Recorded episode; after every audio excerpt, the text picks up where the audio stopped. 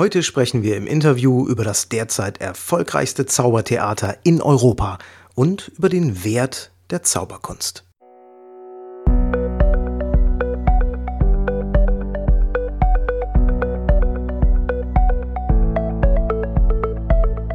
Willst du mehr Erfolg als Zauberkünstler haben?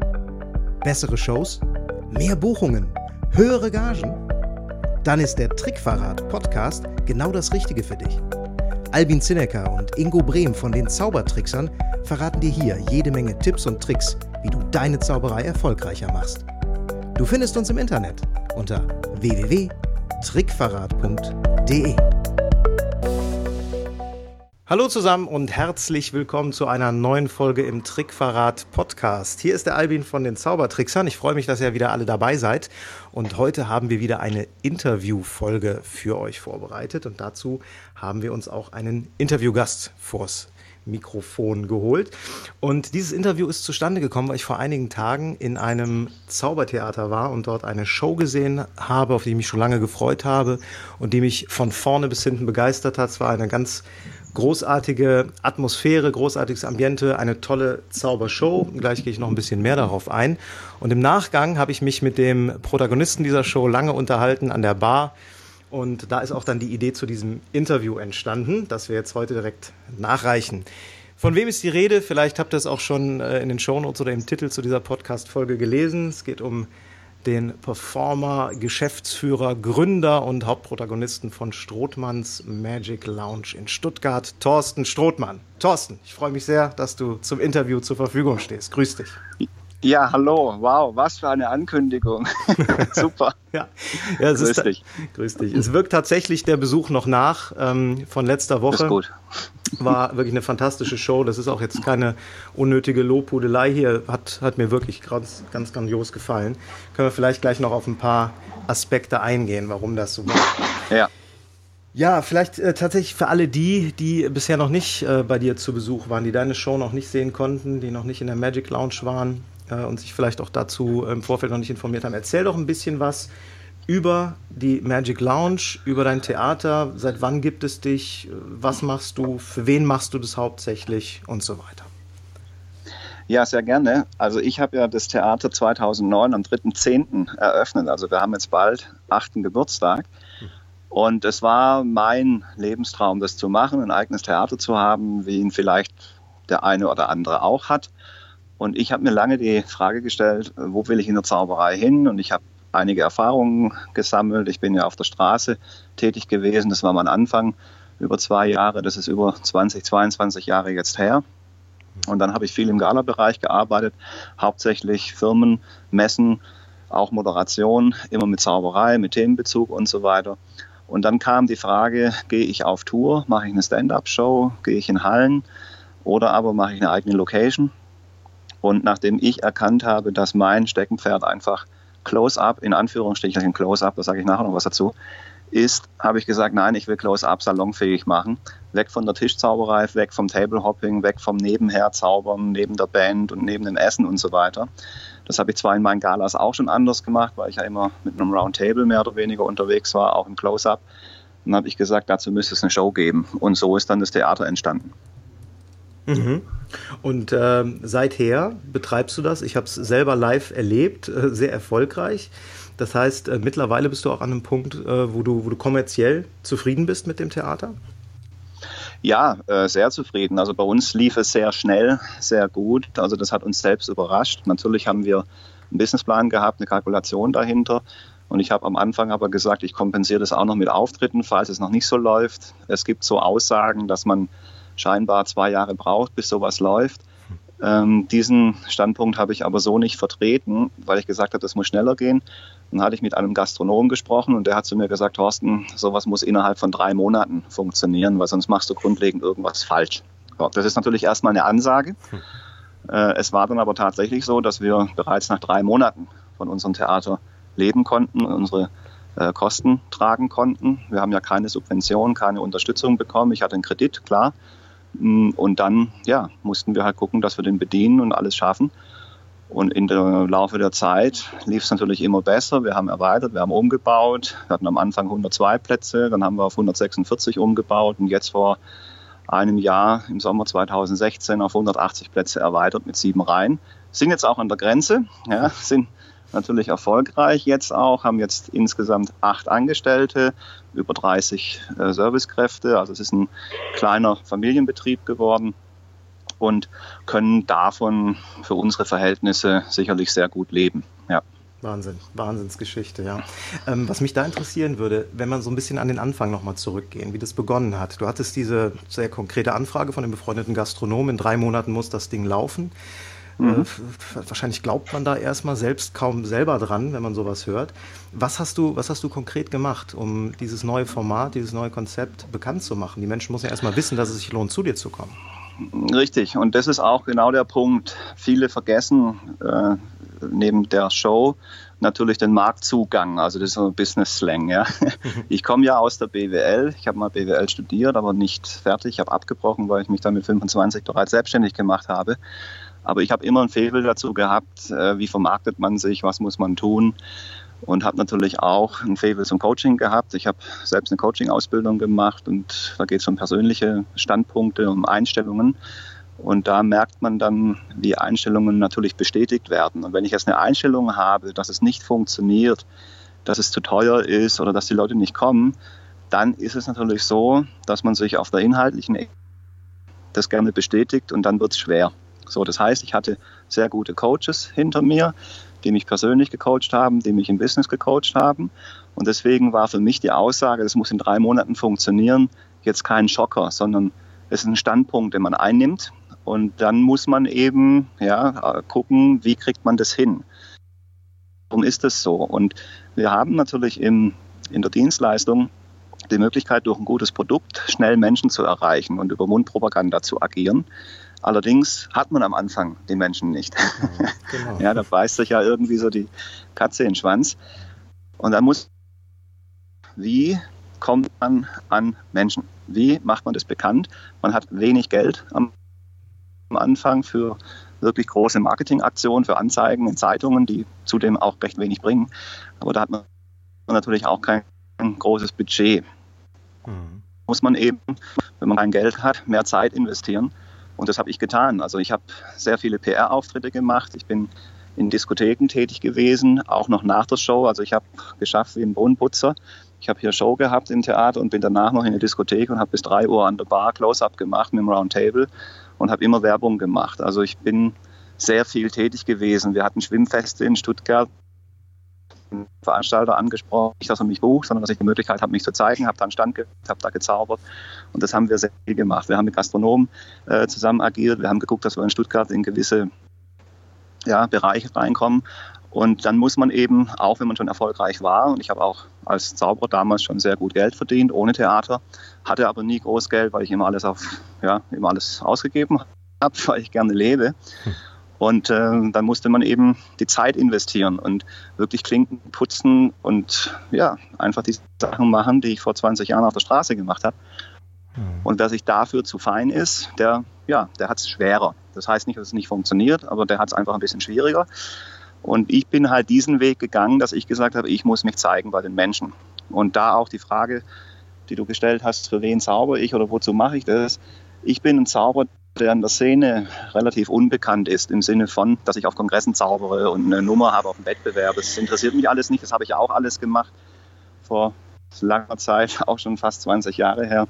Ich habe ja auch mal einen Wettbewerb gewonnen und war den deutschen Dritter und so, aber das ist alles eine andere Branche. Ja.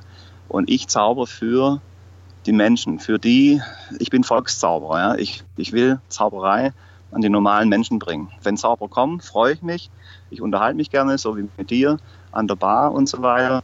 Aber ich habe nicht den Anspruch, dass ich die Zauberei wie jetzt in einem Wettbewerb irgendwie besonders kreativ mache. Und, die entwickeln sich über die Zeit automatisch. Ja. Mhm. Mhm. Finde ich, find ich einen wahnsinnig spannenden so. Ansatz und auch einen sehr nachvollziehbaren. Ja. Ähm, ja, das, ja. das heißt, bezogen auf äh, das Thema Marketing, was du eben angesprochen hast. Es war wirklich so, du hast nicht auf äh, die klassischen Kanäle gesetzt, sondern du hast ganz knallhart gesagt, wenn ich äh, die Leute überzeugen will, dass sie zu mir kommen, dann muss ich denen zeigen, dass es sich lohnt. und das mache ich nicht durch ein Video oder durch eine Zeitungsanzeige, das mache ich live. Das war, ja. das war der, sag mal, Hauptmarketingkanal, den du Richtig. gespielt hast. Genau. Mhm. Ich habe äh, gezaubert. Ich habe gezeigt, was Zauberei ist, dass Zauberei ein großartiges Entertainment ist mit Comedy-Elementen, mit Kabarett-Elementen, mit einem guten Entertainment, mit einem gewissen Charme so wie ich das jetzt zumindest mal bezeichne. Mhm. Also ich bin bei den Menschen und das nehmen die Menschen einem ab, wenn es authentisch ist. Und das war natürlich die Hauptwerbung. Und dann hatten wir irgendwann, hatten wir dann äh, auch ein bisschen Geld und dann haben wir auch mal Zeitungsanzeigen gemacht. Äh, die Zeitungsanzeigen sind gut, aber es wird häufig überbewertet. Genauso Fernsehen wird häufig überbewertet. Weil wenn man einmal irgendwo im Fernsehen ist oder so, dann ist das nett, das tut fürs Ego gut, aber es bringt nicht die Veränderung. Das war damals mit drei Programmen und Uri Geller anders bei Wim Tölke, ja. aber, aber heute haben wir einfach eine Überflutung. Ja. Und äh, wir machen natürlich heute auch die klassische Werbung und sind auch in Zeitungen vertreten, haben Redakteure da, die mal berichten und so weiter. Das bauen wir jetzt auch mehr aus, also da geht es schon hin. Jetzt auch, weil natürlich ein bisschen mehr Geld da ist, dann kann man andere Dinge wieder machen. Aber am Anfang war das die Mundpropaganda über gesehen werden. Mhm. Vielleicht macht das auch gerade genau den Reiz aus, weil es heute eine Überflutung gibt durch Fernsehprogramme, durch alle möglichen Medien. Die Aufmerksamkeitsspanne ist ja mittlerweile super kurz. Man weiß gar nicht mehr, äh, welche Informationen man wo rausfiltern soll. Und vielleicht ist das gerade äh, der Effekt, den du dann durch Live-Entertainment erreichst, dass die Leute sagen, huch, was ist denn das? Ein echter Mensch, der zeigt mir echte, echtes Entertainment, das lohnt sich, sich anzugucken. Finde ich einen tollen Ansatz. Ja. ja. das ist so. Also ich denke auch, dass Zauberei am besten eben live funktioniert. Ja. Und wenn man die Entwicklung teilweise sieht mit YouTube und Co., äh, viele machen bloß noch so Face-to-Face-Effekte, umringt schon gar nicht möglich und ja, verlieren eigentlich den Blick aus dem Auge. Es geht nur noch um YouTube-Klicks und um Social Media, das ist alles okay. Ja? Nur wenn ich nachher in die Live-Show gehe, aufgrund von irgendwas, dann muss ich das füllen. Mhm. So, und dann habe ich keine Möglichkeit mehr mit, stellen Sie sich mal hier hin oder ich mache mal die Kamera so, dass man das nicht sieht oder schneid was raus. Das geht live alles nicht. So, und das muss halt dann meiner Meinung nach funktionieren. Und Live-Entertainment wird meiner Meinung nach auch nie aussterben. Im Fernsehen läuft sehr viel Mist, sage ich mal. Ähm, und ja, wenn es live gut ist, egal ob Zauberei oder ob Kabarett, ob Comedy, ob ein guter Bauchredner, wie auch immer, wenn der live zieht, dann wollen die Leute das sehen. Mhm. Ja. ja. Ich würde gerne auf einen Punkt eingehen, den du eben so in einem Nebensatz erwähnt hast. Du hast äh, gesagt, du wolltest Close-Up. Da gehen wir jetzt so ein bisschen auf den, auf den inhaltlichen äh, Aspekt im Theater ein. Du wolltest ja. Close-Up salonfähig machen. Das hat ja. mir gut gefallen. Äh, ja. was, was, können wir darunter verstehen? Ich meine, ich, ich weiß es jetzt, ich habe deine Show gesehen. Das ist, das ist nah dran. Das macht auch den mhm. großen mhm. Reiz aus. Aber du zeigst natürlich eine gewisse Bandbreite. Also man sieht dich da jetzt nicht nur mit einem Kartenspiel sitzen oder nur mit echten, reinrassigen Close-Up-Effekten. Wie, wie kam es ja. dazu? Was ist dir wichtig bei der Show, wenn du Close-Up salonfähig machen möchtest? Ja, also bei uns ging es um die Nähe. Also mhm. nur sieben Reihen. In diesen sieben Reihen haben wir 180 Plätze. Regen und Co. Äh, maximal, sage ich mal, neun bis zehn Meter weg. Ähm, dann wird es für manche Effekte natürlich schon schwierig. Ja, also wenn du jetzt rein Close-Up machst, dann ist es teilweise schon zu klein. Und was ich vorher sagen wollte über dieses Close-Up oder Stand-Up oder Illusionen oder Mentalmagie, das sind alles Genre, die von Zauberhändlern oder vom Zirkel aus der Szene sozusagen erfunden worden sind. Und da hatte ich mal ein ganz tolles Erlebnis mit Salvano. Manche kennen ihn vielleicht noch, einer mhm. der besten Manipulatoren, die wir hatten mit der Gläsernummer und so weiter. Und Salvano sagte damals zu mir, Thorsten, das ist alles Händlersprache. Es geht nicht um Close-up, es geht auch nicht um mental und eine Illusion, sondern es geht um angemessene Zauberei in dem Moment, wo ich bin. Und manchmal ist es eine große Illusion, die angemessen ist, und manchmal ist es ein Kartentrick oder ein Münzentrick. Mhm. Letztendlich ist aber alles Zauberei. Also es spielt keine Rolle, ob ich einen Menschen verschwinden lasse oder eine Münze verschwinden lasse. Mhm. Ja, und das ist der Ansatz, den wir hier fahren, dass ich sage, es geht um eine gute Show, es geht um eine Mischung von vielen Effekten. Und deswegen ist es auch mehr oder weniger, wenn man es jetzt in die, in, die, in die Szene überträgt, ist es eigentlich schon ein Stand-up-Theater, wo auch Close-up passiert. Mhm. In meiner neuesten Show habe ich auch eine Illusion mit drin. Das ist ein Spirit-Kabinett ähm, mit einem Schrank, wo es drin spukt, aber ohne Medium. Und das ist eine Abwandlung von der, ähm, von, vom Cabernet. ja, der das äh, vorführt, mit dem habe ich mich darüber unterhalten, darf das auch vorführen, habe von ihm die Erlaubnis und so weiter. Und das ist jetzt eine Illusion, die plötzlich in einer Show mit drin ist. Mhm. mhm. Aber trotzdem wird diese Show eben, äh, diese, diese Illusion eben, ja, vor Menschen vorgeführt. Die nächsten Leute sind zwei Meter weg. Mhm. Ja. ja. Das heißt, es ist wahrscheinlich. Und jetzt wird es auch interessant. Ja. ja. Was jetzt auch interessant wird, äh, mit manchen Requisiten kann man sich da einfach nicht hinstellen, weil die Leute ganz nah dabei sind. Das heißt, es muss einfach echt aussehen. Und das ist etwas, was ich teilweise auf der Bühne kritisiere. Die Menschen merken, es ist ein Requisit des Zaubers. Das ist irgendwie gebastelt, das ist nicht echt. Und dann wird es ja ganz schlecht. Hm. Eigentlich guter Effekt. Mhm. Ja? Mhm.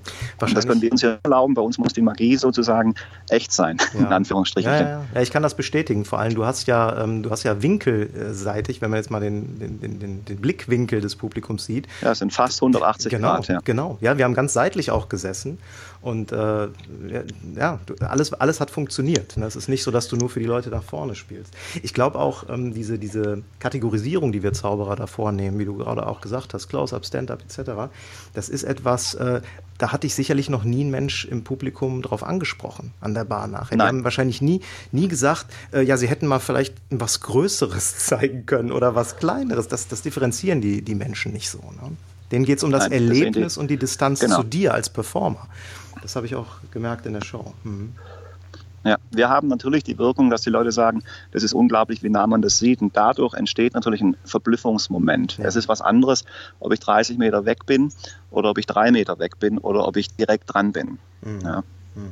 ja, kann ich bestätigen. Ja, wunderbar. Ja. Ich würde gerne ähm, mal auf einen Punkt eingehen. Da hatten wir auch schon ansatzweise in unserem Gespräch nach der Show letzte Woche äh, drüber gesprochen. Äh, und zwar das Thema Wert der Zauberkunst. Ja. Es ist ja nun so, dass du es äh, mittlerweile äh, geschafft hast. Ich weiß nicht, mit welchen, mit welchen Preisniveaus du gestartet bist im Theater, ob es schon immer so hoch war. Äh, aber mittlerweile sind die ähm, Premium-Tickets liegen bei knapp 100 Euro. Ne? Da bist du bei 99 Euro. 99 Euro, genau. Das heißt, du hast tatsächlich ein Preisniveau, das eher mit Musical-Produktion, mit Pop-Produktion äh, vergleichbar ist und nicht, sag ich mal, mit dem Kinoabend oder mit der Kleinkunst, die wir da so weitläufig haben. Richtig.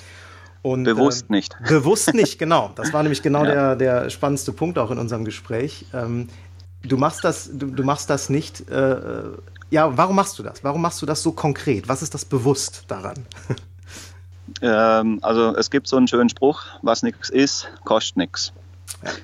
Mhm. Und ähm, das trifft zu. Allerdings muss hinter einem Preis natürlich auch eine gewisse Gesamtqualität stecken. Man kann jetzt nicht sagen, ich mache es mal teuer und dann stimmt Gesamtqualität nicht. Also es muss nachher schon eine Einheit sein. Wenn man das bei uns anschaut, wir haben mit 50 Euro gestartet. Jetzt liegen die Gartenpreise zwischen, ich glaube, bei den normalen Shows zwischen 75 und 99 Euro. Dann haben wir noch einen Strothmanns Monday mit 60 Euro. Und das ist die unterste Kategorie. Da kosten alle Plätze gleich mit 60 Euro, ist aber nur montags. Und äh, das machen wir halt auch, damit Menschen, ja, die, die vielleicht nicht ganz so viel Geld haben, sich das trotzdem leisten können. Und trotzdem ist es noch ein angemessener Preis. Es ist das Dreifache von einem Kleinkunstabend.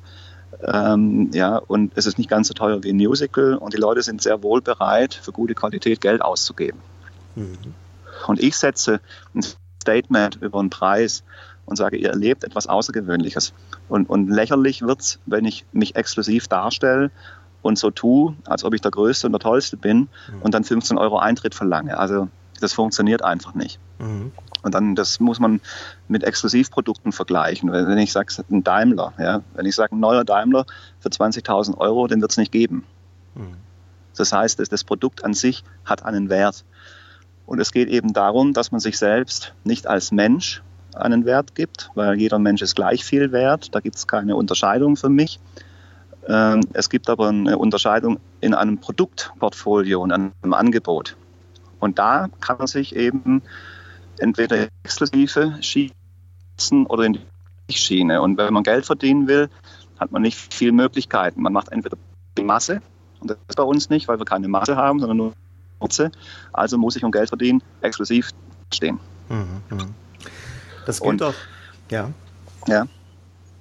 Nein, erzähl. Ja, das gilt doch in, in gleicher Weise sicherlich auch äh, für Gagen. Ne? Ich meine, du hast jetzt konkret natürlich Show-Ticket-Preise, du hast äh, das Ambiente dazu, aber letztendlich ist dieser Grundgedanke, der dahinter steht, das ist ja auch eine Standing-Frage. Hochwertiges Premium-Produkt, Exklusivprodukt. Das ist doch einer, den genau. ich problemlos auch als, als Touring-Zauberer, als Mensch, der im Galageschäft arbeitet, äh, auch ansetzen kann. Hast, hast du das Richtig. immer schon so gemacht oder ist das erst mit dem Theater entstanden? Hm, ich habe das vorher schon so gemacht, äh, habe mich da aufgestellt. Das heißt aber nicht, dass ich immer äh, Wahnsinnsgagen gekriegt habe. Auch mit dem Theater habe ich ja kostenlose Auftritte gemacht. Mhm. Äh, dann hat man eine andere Kommunikation dahinter. Dann muss man sagen, warum man das macht. Ja. Und es gilt aber auch für Gagen. Und auch da, heute ist es zum Beispiel so, dass jeder über Facebook, über Social Media, über seine Homepage sich Wunder wie darstellen kann. Da werden Texte geschrieben, die Wunder nach was äh, ja, wirken. Und dann wird noch mit Titeln geworben. Dann ist man vielleicht Weltmeister oder Deutscher Meister oder Europameister und dann hat man eine Gage von 1000 Euro. Und das ist irgendwie albern. Ja? Also für mich mhm. ist das albern. Mhm. Andererseits muss ich natürlich auch schauen, wie komme ich eigentlich in den Markt. Und da ist natürlich Preis auch ein Punkt. Ja, ich, ich kann nicht sagen, ich kriege jetzt 5.000, 8.000, 10.000 Euro Gage, stehe aber noch weder mit meiner Persönlichkeit an der Stelle noch über Bekanntheit und Co. Also das ist immer die Gratwanderung, die man hat. Aber ich glaube, dass viele Menschen sich äh, zu billig verkaufen und eben sich nicht darüber bewusst sind, was der Wert eines guten Entertainments ist. Und wie gesagt, das muss dann auch passen. Ja, und wenn ich überlege, ich buche immer wieder Coaches für mich, Regisseure, Künstlerkollegen als Kritiker, wo wir wirklich sagen, was stimmt nicht. Und wir sind sehr kritikfreundlich und mir kann man alles sagen in, in der Kritik, wenn es eine konstruktive Kritik ist. Und die braucht man meiner Meinung nach, um dann zu verbessern. Es geht nicht darum, bei Kritik jemanden runterzumachen, sondern wer kritisiert, ist interessiert. Und wenn ich dann ein Interesse habe an der Gesamtqualität, an der Steigerung, äh, dann muss ich damit arbeiten, um das Produkt exklusiver zu gestalten. Und ich gucke mir ja viele Zaubershows an und ich bin teilweise entsetzt, was auf die Bühnen gestellt wird. Bin ich wirklich entsetzt. Mhm. Ja. Mhm. Wo ich denke, das sieht aus wie auf der Kleinkunstbühne, sieht es aus wie beim Kindergeburtstag und sage, warum gebt ihr nicht ein bisschen mehr Wert in, in die Requisiten. Wenn ich zum Beispiel Spider-Tische sehe, da kriege ich einen Föhn. Da sage ich, was soll das? Das ist nur, weil es irgendwie einfach zu transportieren ist und halbwegs günstig und erschwinglich ist. Dann, stehen die Spider-Tische auf der Bühne rum. Also da kann ich nichts mit anfangen. Da sage ich, da muss ich halt einen eigenen Tisch bauen. Der muss nicht kompliziert sein, aber das sind einfach so Sachen, wo ich sage, der Gesamtblick muss funktionieren. Das ist, geht über die Kleidung, ja, das geht über die Requisiten. Es ist immer sauber. Ich habe immer neue Kartenspiele. Die Schuhe vor der Show geputzt, die Anzüge werden bügelt vor die Show und so weiter. Also das ganze Gesamtsetting muss stimmen. Mhm. Meiner Meinung nach. Ja, teile ich absolut. Teile ich absolut. Und ich finde auch, es gibt einen direkten Zusammenhang zwischen dem Thema Preis und zwischen genau eben diesem Gesamtsetting, dieser Gesamtwirkung, die du ausstrahlst. Ich glaube sogar, wenn du den Preis hochschraubst, dann hast du ja sogar die Möglichkeit, anders zu investieren. Ja, das Natürlich. heißt, wenn du, ne, also eigentlich müsste man doch sagen, nimm lieber mehr, investier das ins Produkt ne? zumindest am Anfang, ja. dann hast du direkt auch eine Rechtfertigung für den Preis, für die Gage. Ne? Richtig. Wie gesagt, der Gesamtzusammenhang, der Gesamtkontext muss stimmen. Und wenn man teilweise äh, ich, ich, ähm, in, die, in die Szene auch schaut, ja, ich, ich will jetzt niemanden damit angreifen, weil ich werde auch immer ab und zu so dargestellt, als ob ich immer nur angreife. Äh, dass das so manchmal wirkt, ist mir bewusst. Aber ich spiele bewusst auch damit, um anzustoßen, um einen neuen Blick zu eröffnen und zu sagen, wenn ihr immer nur sparen wollt, dann werdet ihr eine Art und Weise an den Tag leben, wo man bei euch auch sparen will. Ja? Und, und das ist das mit dieser, ja, mit diesem, mit diesen innersten Überzeugungen, mit, mit denen man eben agiert. Und wir geben in der Zwischenzeit sehr viel Geld aus. Wie gesagt, wir haben auch einige Mitarbeiter. Und äh, wenn ich immer nur sparen, sparen, sparen will, dann brauche ich mich nicht wundern, wenn man bei mir auch immer nur sparen, sparen will und man nicht hochkommt. Mhm. Ja. Sehr schön gefällt mir sehr gut. Ist ein, ein sehr, sehr wichtiger Impuls, finde ich auch, den man, den man mitnehmen muss und sein eigenes Programm. Ich glaube, das kann jeder jetzt, der gerade zuhört, auch bestätigen. Einfach mal dahingehend überprüft, ganz unabhängig davon, in welcher Art man als Zauberkünstler unterwegs ist. Wie oft, wie ja. oft sagt man, wenn man seine Requisiten sich anschaut, ach ja, komm, dafür reicht's gerade noch, ne? Ja, komm, ja. für den nächsten Auftritt reicht's gerade noch. Und das Richtig. ist vielleicht genau die falsche Haltung. Ja, weil dann wirst du diesen, diesen Wert, den du auch vermittelst, für den du ja auch den Gegenwert im Sinne deiner Bezahlung haben willst, nie, nie kommunizieren. Ja. Richtig. Und du hast mich ja auch in dem Bargespräch hatten wir über die Anzeige gesprochen, die in der Magie ja, äh, gelaufen ja, ist. Da möchte ich mal auch kurz was dazu sagen, weil es gibt Leute, die, die mögen mich dafür gar nicht. Die sagen, was ist denn das für ein arroganter Arsch und so weiter. Ist klar, die ist natürlich auch bewusst so gemacht, wo unten der Coupon ist. Achtung, Zauberer und Preis, Rabattjäger. Bei Abgabe dieses Coupons bezahlst du das Doppelte. Ja. Mhm. Dieser Gag kommt natürlich auch arrogant rüber. Das ist mir bewusst. Und es gibt Menschen, die uns dafür auch verachten oder angreifen und es überhaupt nicht lustig finden. Diese Menschen werden natürlich auch in etwas getroffen. Und was auffällig ist in der Zauberei ist, dass Künstler, Kollegen die Wertigkeit der Zauberei runterschrauben, indem sie nicht bereit sind, Eintrittspreise für Zaubershows zu bezahlen, die auch höher sind. Mhm. Und damit entwerten sie im Allgemeinen die Magie. Das ist es nicht wert. Und das, das Beste ist, dass wir Anfragen hatten von Kollegen, die ich gar nicht kenne, die Freikarten wollten. Ja, ich bin ja ein Kollege, lass mich mal so in die Show. Und deswegen ist diese Anzeige so entstanden. Es ist so ein, so ein Aufwachmoment. Und mhm. ich will, jeder kann machen, was er will. Ja? Mhm. Nur habe ich gesagt, die Wertigkeit der Zauberei wird wertiger, wenn Menschen auch bereit sind, für gute Zauberei Geld auszugeben. Mhm. mhm. Deswegen hatte ich auch kein schlechtes Gewissen, bei dir ganz normal zu bezahlen. Und wenn du mal unsere ja. Show siehst, darfst du das auch. Zahle ich ganz normal. genau. Ja, nein, absolut. Ich kann das, kann das nachvollziehen. Wir, ja. da, wir hatten uns da auch sehr lange drüber unterhalten, weil es eben auch aus diesem, aus diesem gefühlten Wert herauskommt. Nicht nur der, den die, den die, sag mal, die Laienzuschauer, unser Publikum haben, sondern auch die Zauberer selbst. Wenn du selbst dem Ganzen nicht den Wert beimisst, den es hat, warum willst du dann von den Zuschauern verlangen, dass sie das hochwertiger sehen? Ja. Kann ich, Richtig. Kann ich Und jeder Zauberer will, der auftritt, ja auch, dass Menschen zu ihm kommen und Eintrittspreise bezahlen. Wir können ja nicht davon leben, dass wir Freikarten rausgeben. Ja, das ist wahr. Das ist wohl wahr. Ja, ja, ja. Okay, super. Dann würde ich gerne noch ähm, ein bisschen wieder inhaltlich so zurück auf die Show gehen, weil ich es äh, interessant finde, wie deine Haltung dazu ist. Ähm, du hast in, dem, in der Show, die ich gesehen habe, das war, glaube ich, die Hautnah 3. Ja, letzte Woche. Hautnah 3 hast du gesehen. Ich, ich weiß ja. nicht, äh, ich habe nicht mitgezählt, aber du hast eine, eine große Fülle von, von großartigen Effekten da drin. 15, 17, 20, ich weiß ja. es gar nicht mehr genau. Ähm, ich habe mich gefragt, nach welchen Kriterien wählst du für deine Shows im Theater die Effekte aus? Ja, nach, ich wähle aus, was mir selbst gefällt mhm. und ich ähm, erstelle meine Shows hauptsächlich über Literatur. Mhm. Ich lese also sehr viele Zauberbücher und ich gucke mir viel an. Ich gucke mir auch andere Shows an, aber ich gucke mir nicht andere Shows an, um dann den Trick, den ich da sehe, auch zu machen. Das halte ich auch für grundlegend falsch. Und wenn man heute in die Zauberwelt schaut, dann habe ich ein Standardprogramm, das besteht aus einem fliegenden Tisch, aus einem Schneesturm, aus der schwebenden Rose und noch so ein paar andere Effekte. Und diese Effekte sind inflationär, weil unglaublich viele die machen. Und dann sage ich, bei mir gibt es keinen schwebenden Tisch, weil der einfach viel gemacht wird. Und das ist das erste Auswahlkriterium. Mhm. Das zweite Auswahlkriterium, wie gesagt, Effekte, die mir selbst gefallen, die mich selbst mal gefühlt haben oder die ich lese und sage, wow, das ist geil. Mhm. So, jetzt bin ich aber erstmal beim Effekt. Jetzt brauche ich natürlich eine eigenständige Präsentation. Mir ist es bewusst, dass wenn man anfängt mit der Zauberei, dass man erstmal kopiert. Ich habe auch kopiert. Ich habe heute auch noch Nummern drin, die ich irgendwann mal kopiert habe, die in der Zwischenzeit auch eigenständig sind, weil die eigene Art dann mit einfließt.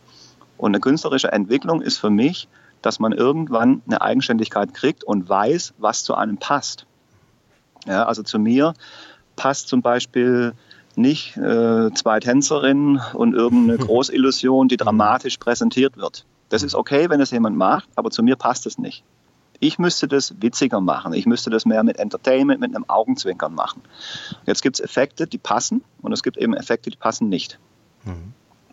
Ja, und wir haben, wie du schon gesagt hast, Hautnah 3 hat, glaube ich, 15 Effekte. Ich habe jetzt momentan ein Grundrepertoire von über 60 Routinen. Weil jede Show hat andere Effekte. Es gibt keine Dubletten. Mhm. Ja. Du hast ähm, nahezu jedem Effekt eine spannende Geschichte ähm, verliehen und viele davon hatten auch einen persönlichen Touch. Unabhängig davon, zu wie viel Prozent die jetzt wirklich genau stimmen. Ich hatte immer in der Show von Anfang an das Gefühl, ich lerne dich kennen. Ich lerne dich dadurch ja. kennen, ich lerne deine Vorlieben kennen, deine Vorbilder, deine Oma. Interessanterweise. Ja. All diese Dinge. Ähm, wie wichtig ist der Aspekt für dich, dass das, äh, dass das Bestandteil äh, deiner Persönlichkeit ist, dass du den, den Leuten was von dir weitergibst über die Effekte? Äh, das ist sehr wichtig, weil dadurch eine Authentizität entsteht. Und das ist auch der, der Punkt, wenn ich eine Nummer nur kopiere, dann kann die zwar gut sein, aber sie ist nicht unbedingt authentisch. Mhm. Und diesen Weg zu beschreiten, ist das Schwierigste vielleicht und das Längste, was man vor sich hat. Da arbeite ich heute noch dran. Und ich hatte auch dahingehend äh, sehr gute Trainer, äh, auch sehr gute Zaubertrainer, die immer wieder mich darauf hingebracht haben. Patrick Page, Roberto Giobbi, Salvano, wie gesagt. Ja, ich habe Tamaris damals beim TUM persönlich kennengelernt, äh, gesprochen. Ich habe mit Alexander de Kova sehr viel gesprochen, der auch immer auf der Kreativitätsschiene ist und sagt, hier, macht es so. Ich habe von, vom Alexander zum Beispiel auch sehr, sehr viel gelernt, wo ich ihm sehr dankbar darüber bin. Aber auch dieser Prozess ist irgendwann abgeschlossen und man muss eigenständig werden. Mhm. Ja. Ähm, ist es für dich denn in dem Zusammenhang auch legitim, in einem Programm einen Effekt nur auf den Effekt reduziert zu zeigen? Du hast da nicht viele drin. Ne? Ich, äh, am Anfang, du hast, ein, du hast ein super Intro drin, manipulatives Intro. Äh, das ist eigentlich ja sehr auf den Effekt reduziert. Ja?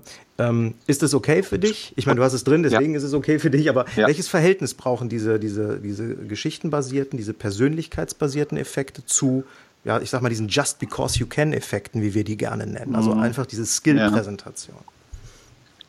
Für mich ist die Präsentation wichtiger als nur der Effekt. Mhm. Der Effekt muss gut sein. Es gibt schlechte Effekte in der Zauberei. Ähm, die werden auch durch eine Präsentation nicht besser. Die Präsentation kann zwar lustig sein und sehr gut, dann geht der Effekt vielleicht unter, aber dann brauche ich unter dem Strich den Effekt auch nicht. Und dann gibt es auf der anderen Seite natürlich auch den reinen Effekt der auch funktioniert. Das ist aber irgendwann auch langweilig für die Leute. Mhm. Ja, die, die, das ist zum Beispiel, ich habe meine Frau immer als sehr gute Kritikerin und ich habe ihr einen Manipulator gezeigt, den, den, Koreaner, Weltmeister, wie auch immer. Mhm. Die Nummer geht ja auch acht bis zehn Minuten. Und nach zwei Minuten hat sie aufgehört, das Video anzuschauen. Dann sage ich, willst du es nicht sehen? Dann sagt sie, nee, ist langweilt. Mhm. Dann sage ich, warum? Ja, immer das Gleiche. Der kann es ja. Ich brauche jetzt nicht nochmal die x-te Karte, die erscheint. So, mhm. eine Laiensicht. Ne? Meine Frau ist natürlich nicht mehr ganz Laie, aber sie sagt, es langweilt mich. Ich will mehr entertainen. Mhm. Das heißt nicht, dass eine 8-Minuten-Manipulationsnummer großartig ist. Da, da sind wir Zauberer auch selbstverliebt und, und mögen diese Effekte und die Fingerfertigkeit und die Schwierigkeit und alles. Das interessiert den Zuschauer aber irgendwann nicht mehr, ob ein Effekt schwierig ist oder ob er einfach ist. Es geht um den Effekt und der muss magisch sein. Und hm. wenn jetzt die Authentizität dazu kommt, durch eine eigene Personality, eine Marke, ja, ich werde eine Präsentation meiner Meinung nach machen. Mhm. Deswegen ist bei mir, ich schätze mal, 90 Prozent ist Personality. Ja, ja, kann ich ja. unterstreichen. Kann ich unterstreichen. Ich war mit meiner Frau auch in der Show. Die sagte zu mir in der Pause, und sie ist äh, auch ähnlich äh, wie Claudia, wie deine Frau. Sie ist, äh, sie ist so ein bisschen zauberkritisch auch. Ne? Sie, sie guckt sich ja. das alles an und Gut. Sie, sie ist kein Fan. Ne? War sie noch nie, wird sie wahrscheinlich auch nie werden. Und darum ist sie natürlich auch eine, eine Wahnsinnskritikerin. Und die sagte in der Pause, den gucke ich mir auch ohne Tricks an. Ja, also die würde ja, deine Show danke. nach der ersten Hälfte. Tolles Kompliment. Fand ich auch, fand ich auch und ich weiß, was sie meint. Ich weiß, was sie meint, weil ja. du hast, du hast da ein Entertainment drin, du hast äh, von deiner Personality was, was rausgegeben, was interessant war.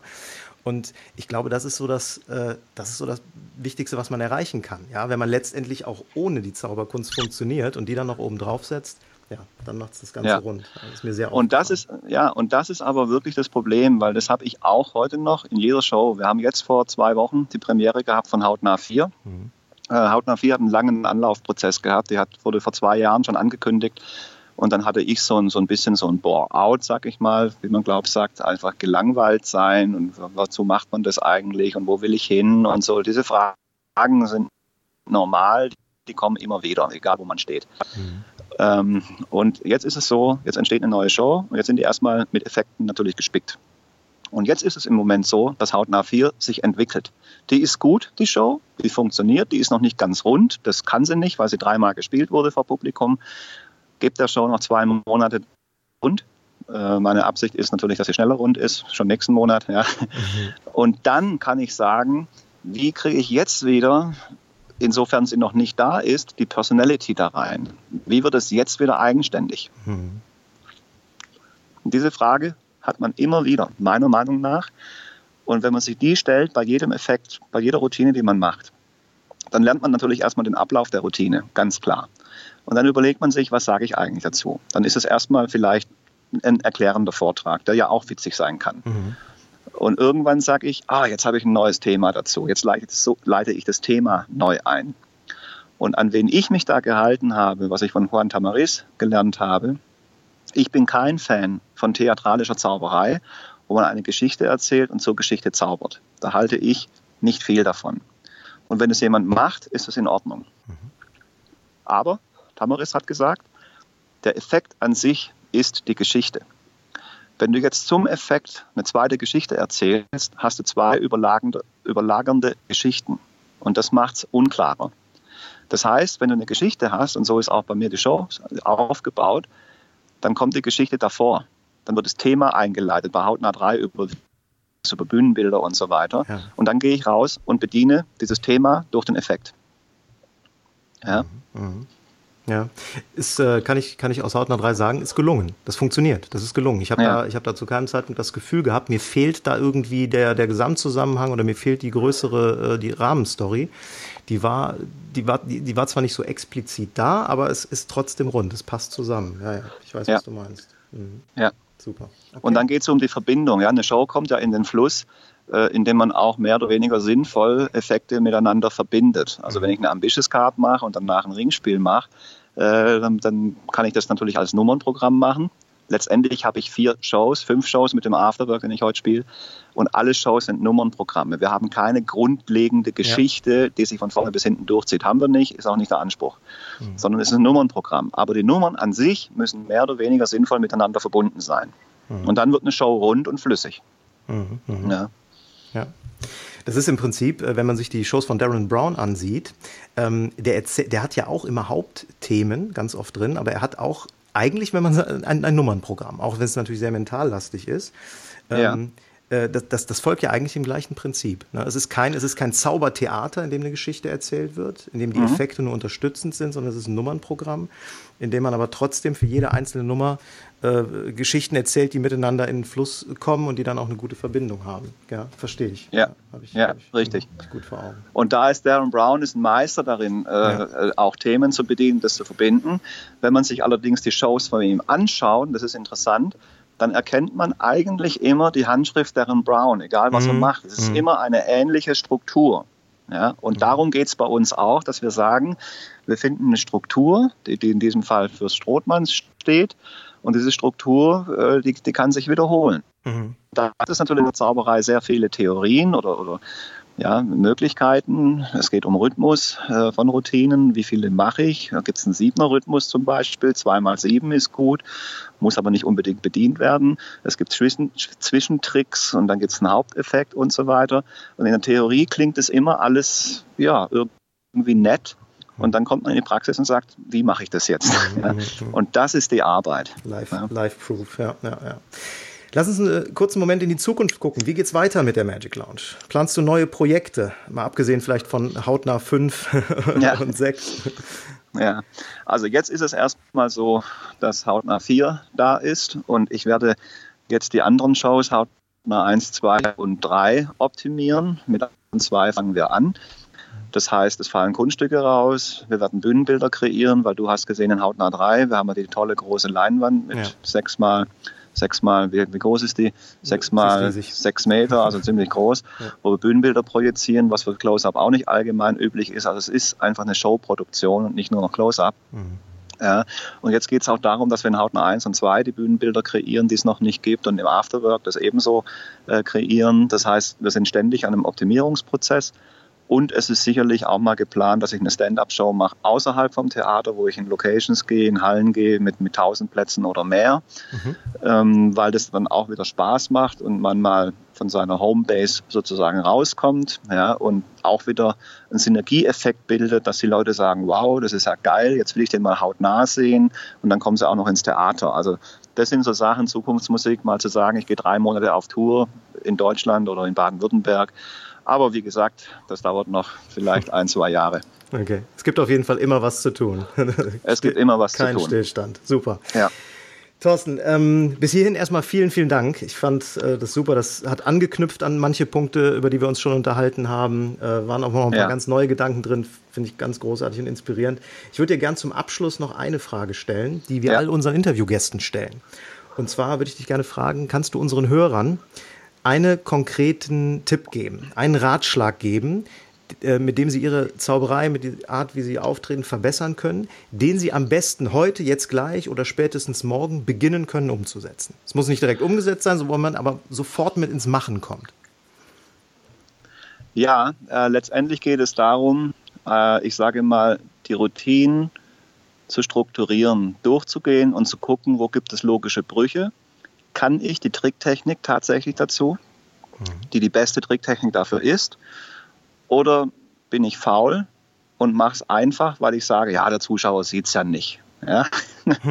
und dann zu sagen, was, wär, was, würde, was würde aussehen wie Zauberei? Letztendlich können wir alle nicht zaubern, das ist ganz klar, aber diesen eigenen Anspruch zu haben, ich täusche durch ein gutes Handwerk, weil Zaubern ist letztendlich ein Handwerk und mhm. sich dann eben damit mal auseinanderzusetzen. Nicht nach dem besten Trick zu suchen, den es sowieso nicht gibt, nach dem Trick zu suchen, mit dem ich der Star werde oder am besten ankomme, das ist genauso Quatsch, sondern einfach mal das Programm nehmen, was man hat, anzuschauen, liebe ich dieses Kunststück selbst, führe ich das gerne vor und investiere ich in dieses Kunststück, in diesen Effekt, um ihn bestmöglich zu machen.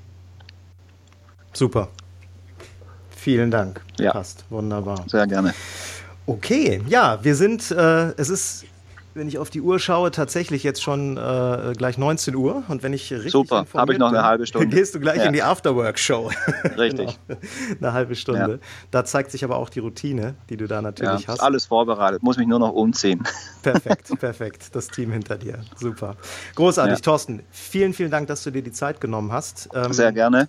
Ich finde, da ist eine Menge drin gewesen und ich wünsche ja. mir einfach, dass alle, die das jetzt gehört haben, das auch nochmal in aller Ruhe reflektieren, weil ich muss ganz ehrlich sagen, mit dem äh, Eindruck, mit den Impulsen, mit denen ich letzte Woche weggefahren bin, nicht nur durch die Show, sondern insbesondere auch durch unser Gespräch, da bin ich noch einige Tage mit schwanger gegangen und ich finde, es äh, ist einfach wert, sich die Zeit zu nehmen, darüber nachzudenken, wenn man da solche Tipps von einem Profi wie dir bekommt. Super. Ja, sehr gerne und viel Erfolg an alle. Ja, das ja geben wir gerne so raus. Alles klar. Dann wünsche ich dir okay. jetzt gleich eine schöne Show. Ich sage vielen, vielen Dank. Sehr gerne. Und, äh, wir hören uns, wir sehen uns. Wir hören uns, ja. wir sehen uns. Das war auf jeden Fall nicht der letzte Besuch. Und für alle da draußen, die die Magic Lounge noch nicht kennen, Leute, schaut euch das auf jeden Fall an. Das lohnt sich. Vielen Dank. Tschüss zusammen. Also, tschüss, danke. Ciao. Ja. Und schon sind wir wieder am Ende der heutigen Folge angekommen und wir hoffen sehr, dass es dir gefallen hat. Wir als Künstler freuen uns natürlich besonders über deinen Applaus. Aber da wir deinen Applaus hier auf dem Podcast leider nicht hören können, kannst du uns applaudieren, indem du uns eine 5-Sterne-Bewertung bei iTunes gibst. So hilfst du, diesen Podcast noch vielen weiteren Zauberern zugänglich zu machen. Das klappt nur mit einer 5-Sterne-Bewertung so richtig gut. Vielleicht möchtest du uns ja sogar eine Standing Ovation geben. Dann wäre es klasse, wenn du eine Rezension schreibst oder auf unserem Blog oder unserer Facebook-Seite einen Kommentar hinterlässt. Welche Themen interessieren dich? Worüber sollen wir sprechen? Teil uns einfach deine Wünsche mit und mach den Trickverrat-Podcast zu deiner persönlichen Erfolgstrickkiste. Besuch uns im Internet unter www.trickverrat.de. Bis zum nächsten Mal, deine Zaubertrickser.